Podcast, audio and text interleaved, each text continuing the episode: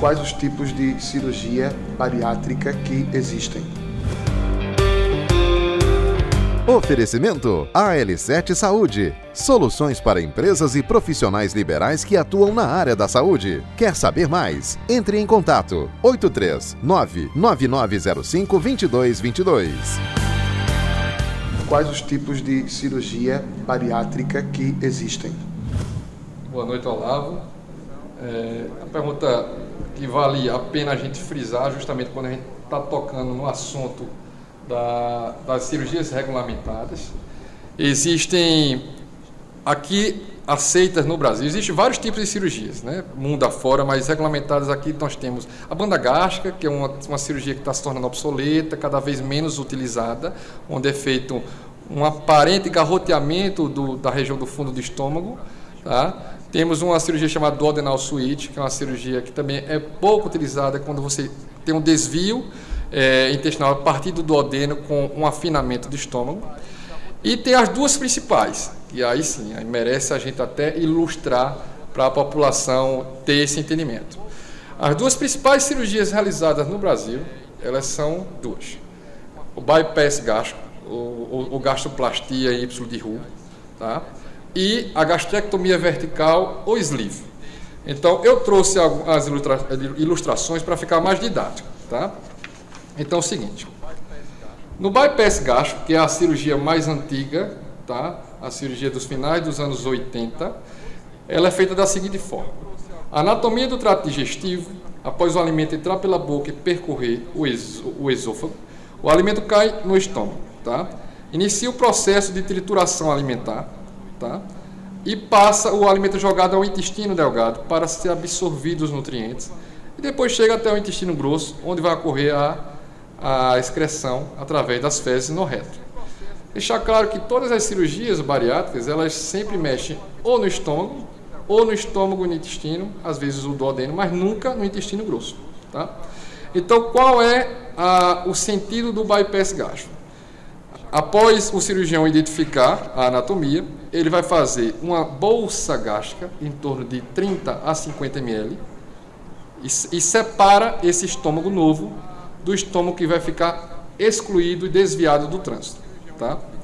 Após isso, é feita uma secção intestinal do intestino delgado e do intestino fino e é feita a conexão do intestino delgado no, na nova bolsa gástrica. De modo que o alimento entra na bolsa gástrica, ele cai direto no intestino delgado e vai percorrer em torno de um metro a um metro e meio, a dependendo da preferência do cirurgião, para receber as, os nutrientes, as, as enzimas digestivas que vêm desse estômago desviado, do duodeno e da parte inicial do jejum. E eles vão se encontrar alimento e enzimas digestivas nessa região que a gente chama de alça comum aos dois. E aí sim ocorre a absorção e o processo segue até o reto. De forma ampliada, essa figura ela vai ilustrar melhor uma vez que dá para entender que a nova bolsa gástrica criada é essa aqui, em torno de 30 a 50 ml, com a costura feita com o intestino delgado. Então o alimento vai percorrer em torno dessa região, não passando para o, pelo estômago desviado e nem pelo o duodeno e o, e o início do, do jejum, e só aqui embaixo é que eles vão se encontrar o alimento e as enzimas digestivas dessa região. Esse é o bypass gástrico. O sleeve, ou gastrectomia vertical. Na gastrectomia vertical, o, não se mexe no intestino. É feita a liberação do, do estômago nessa região da grande curvatura que a gente chama, e depois é feito um grampeamento vertical do estômago. Diferentemente do bypass, onde o estômago ele é desviado do trânsito, na gastrectomia vertical, 75 a 80% do estômago é retirado retirado do organismo.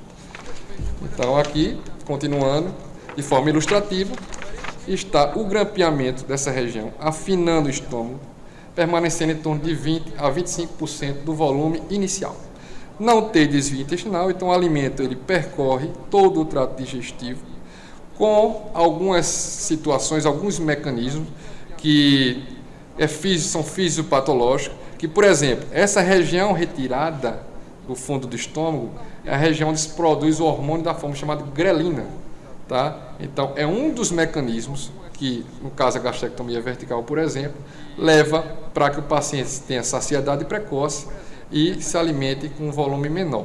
Eu sempre digo aos pacientes que a cirurgia bariátrica ela vem para melhorar a vida das pessoas. Então, de forma alguma, os pacientes iriam estar fazendo o procedimento e permanecendo com fome, senão assim ninguém iria fazer. Porque a fome é a maior, a maior, o maior dificultador das dietas, dos tratamentos clínicos.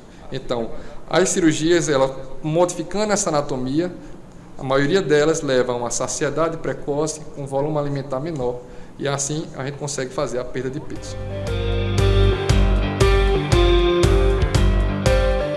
Oferecimento AL7 Saúde. Soluções para empresas e profissionais liberais que atuam na área da saúde. Quer saber mais? Entre em contato 83 99905 2222.